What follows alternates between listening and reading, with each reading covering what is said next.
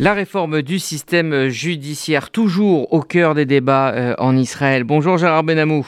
Bonjour Rudy, bonjour à tous. Vous êtes notre correspondant permanent en Israël. Benjamin Netanyahou, euh, lui, veut se montrer inflexible devant donc les grandes manifestations euh, de samedi soir.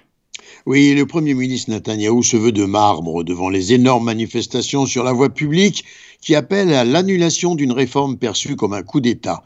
La transformation d'Israël en un pays auquel nombre d'Israéliens n'adhéreraient plus inquiète en effet de très nombreuses familles présentes dans la rue, des laïcs, des religieux, des supporters du Likoud et des personnalités diverses du monde politique. Alors, les Israéliens viennent pourtant d'avoir la preuve hein, que ce discours euh, très ferme de Netanyahou sur la réforme judiciaire pourrait être finalement un discours de circonstance. Oui, Rudy, les réalités internes et celles de l'imbrication des intérêts stratégiques d'Israël s'imposent très clairement. Alors en coulisses, il y a des pressions hein, sur le Premier ministre. Il va peut-être devoir revoir quelque peu sa copie. On peut s'interroger sur le discours tenu notamment par Netanyahou devant Jack Sullivan, le conseiller à la défense des États-Unis avec lequel il s'est entretenu dernièrement en Israël et qui lui a signifié clairement le public libéral et démocratique des États-Unis et nous, au sein de l'administration, n'aimons pas la direction que vous prenez en ce qui concerne la réforme judiciaire. S'il y a atteinte aux valeurs démocratiques, il nous sera difficile d'offrir un soutien inébranlable et sans hésitation à Israël. Alors, quelle a été la réponse hein, de Benjamin Netanyahu pour euh, donc répondre à Jack Sullivan? Eh bien, Netanyahu, dans sa réponse à Sullivan, a anticipé peut-être sa future décision ou tout simplement menti à l'envoyé américain. Il a affirmé en effet à Jack Sullivan, selon la chaîne 12 israélienne, que la réforme judiciaire du gouvernement sera adoptée avec un large consensus et que la version finale serait atténuée comparée à celle présentée au début du mois par le ministre de la Justice. Une conversation qui a eu lieu sur fond du déroulement du plus grand des exercices militaires maritimes entre les États-Unis et Israël, 6000 hommes du côté américain, des centaines de Marines en territoire israélien, une très forte participation militaire israélienne et une armada de F-35, F-16, F-18 participent. Alors la pression américaine n'est pas la seule, il y a aussi la pression financière sur Benjamin Netanyahou.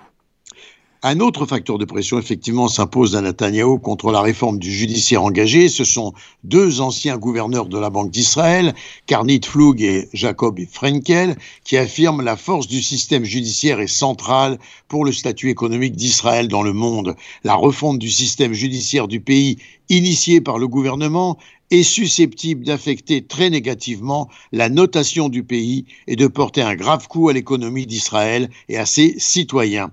Kermit Flug a dirigé la Banque centrale, rappelons-le, pendant cinq ans et jusqu'en 2018 et Jacob Frankel a assumé cette fonction entre 1991 et 2000 et ils ont insisté devant un très probable effet négatif économique qui ferait boule de neige. Ils précisent d'ailleurs dans une lettre ouverte le risque d'une diminution du désir des investisseurs de choisir Israël, ce qui entraînerait pour le gouvernement israélien l'augmentation du coût de l'emprunt.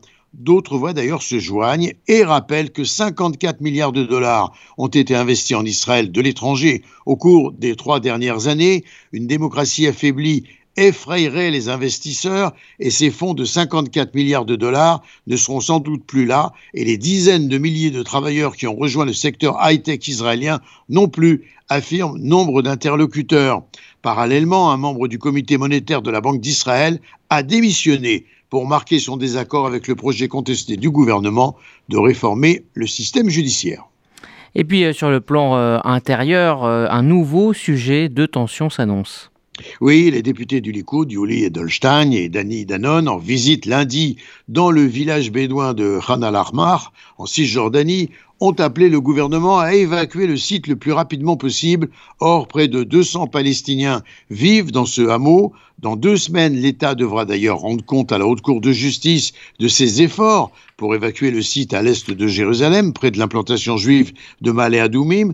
Le fait que l'implantation israélienne illégale de Or Haïm, dans le nord de la Cisjordanie, a été évacuée dernièrement contre la volonté de ses occupants a créé de très fortes tensions au sein de la coalition entre le ministre de la Défense, Yoav Galand, Likoud, qui a ordonné l'évacuation, soutenu d'ailleurs par Binyamin Netanyahu, et surtout déclenché la colère des partis de la droite ultranationaliste.